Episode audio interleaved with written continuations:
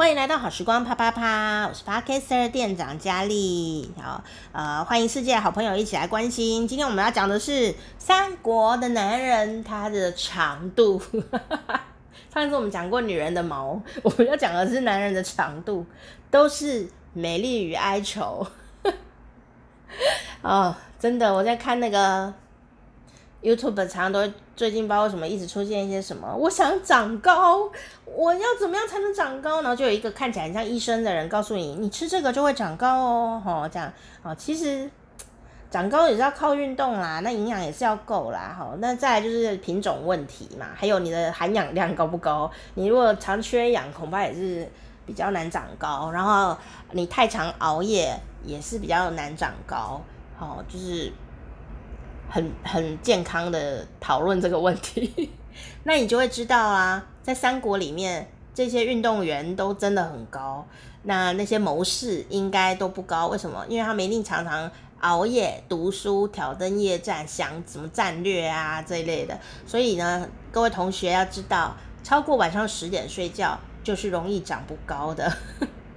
那你可能会有别的累积啦，但可能不是身高上面的啦。吼，好，那有一句有一句有一首诗是这样说的哦，他在说这个三国的二十四个武将，好，好像有个排名这样子，听听便罢哈。一吕二马三典韦，四关五赵六张飞，黄许孙泰两夏侯，二张徐庞甘州卫。枪神张绣汉文言，虽勇无奈命太悲。三国二十四名将，打没邓艾和姜维。不知道你拿到了哪些英雄卡呢？现在手游啊，还是三国，还是非常的热火哦。啊、这个大 IP 啊，大 IP 哈、那刚刚讲到了这个吕布啊，一吕。不管是在哪一个排行榜里，都是一吕啦，吕都是第一名呐。哦，那因为这是一首诗，我觉得最重要的是不是排行，是它要押韵，念出来就很押韵，很好听，所以会比真的排行是什么还重要。可是，一吕就是没有争议的，吕布啊，战神第一名哦。呃，我想呢，他。并不像你想象中，或游戏的设定里面，都是一个很笨的、智商很低、智力点数永远点不高的一个人。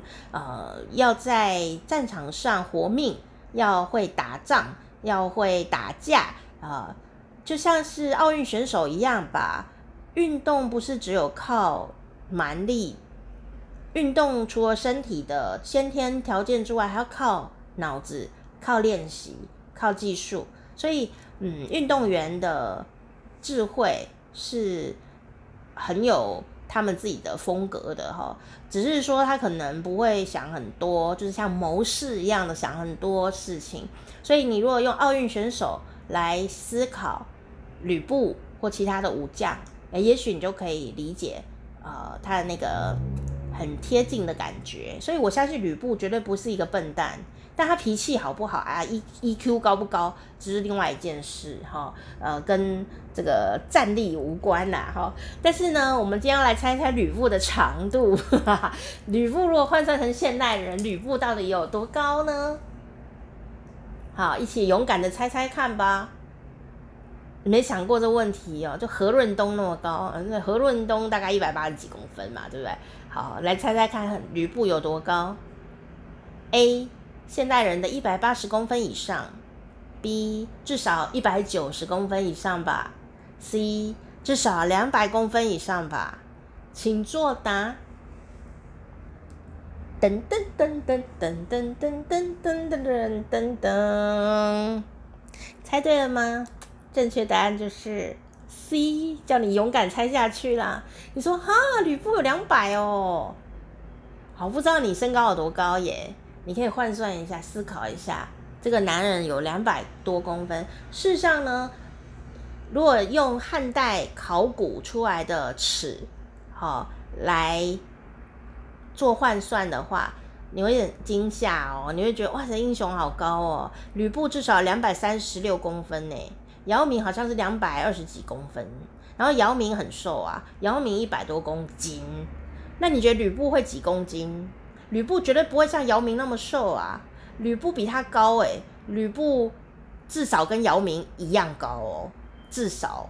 然后呢，他一定比他壮，因为姚明不会在球场上撞别人呐、啊，也没有什么生死的问题。吕布有，所以他还要拿那个很重的那个那个武器呀、啊，对不对？那个长长的戟呀、哦，然后他骑那个很高很高的马，他的上把赤兔，他的赤兔马可是有一百八十公分呢，那你要怎么爬上去？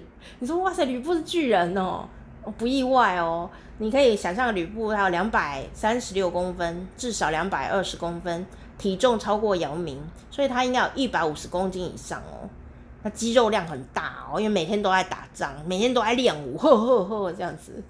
哇塞，说哇塞，他出来还要穿盔甲，骑那一匹马又更高了。你知道那个赤兔有多高啊？他骑上去，一个人出来就是 快要一层楼高了耶。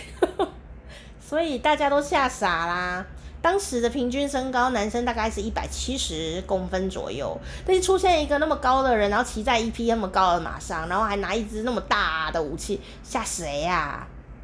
所以三英战吕布那个画面，你就可以猜测了，吕布就是一堵墙，站在那里还会动，移动的墙，好高这样齁。那你说，可是关公也很高啊？那我们来看看哦，呃，小说里啊，在《三国演义》。是假的嘛？《三国演义》是假的，《三国演义》是假的。但是呢，你还是可以推测一下他的形象哈。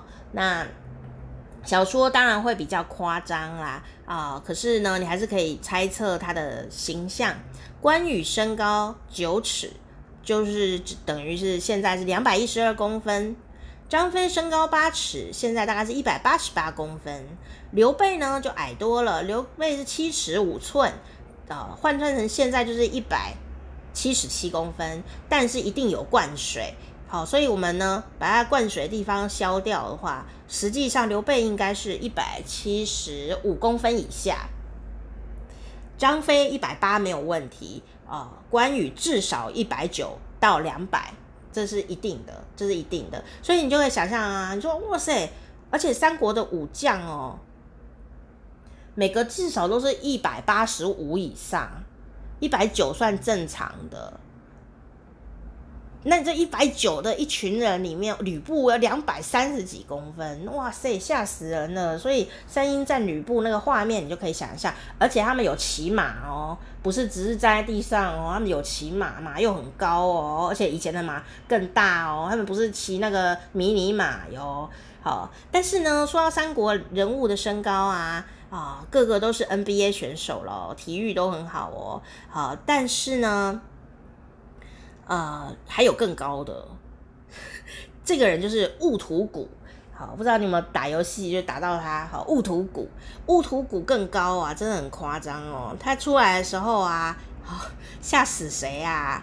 啊，据说他有两百七十六公分呢，因为记录上写着兀土谷。身长丈二，不食五谷，都是吃蛇生的，还有恶兽为饭，身有鳞甲，刀剑不能侵，两百七十六公分呢，为什么世界纪录哦？所以你就知道兀土谷他是一个番邦的这个算边疆民族啦，那应该就是比较原始的人。的感觉，好，可以这样想，所以他一定是很高很壮的，一出来就吓死大家，因为是这个大巨人，有一种这样的味道在里面。所以你对于三国的人物啊，就会有一些更更具体的想象。小说当然是会比较夸张，可是你扣一扣，它还是很高。哦，那有一个说法说，以前古代的含氧量比较高，所以当时动物人都比较高。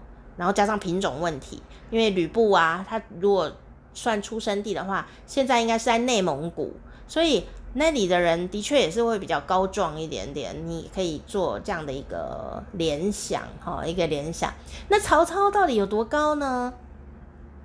根据考古，真的考古，曹操可能只有一百五十五公分，一百五十五公分，一百五十五公分呢，他竟然可以跟这些。NBA 常人们一较高下，你就知道曹操其实真的很强、很强、很很强。哈，但是你也知道，陈寿在写《三国志》的历史的时候没有提到曹操的身高，所有人都提了，就是没提到曹操。有可能就是因为他真的很不高，他有帮他保留一点面子，我猜应该是这样。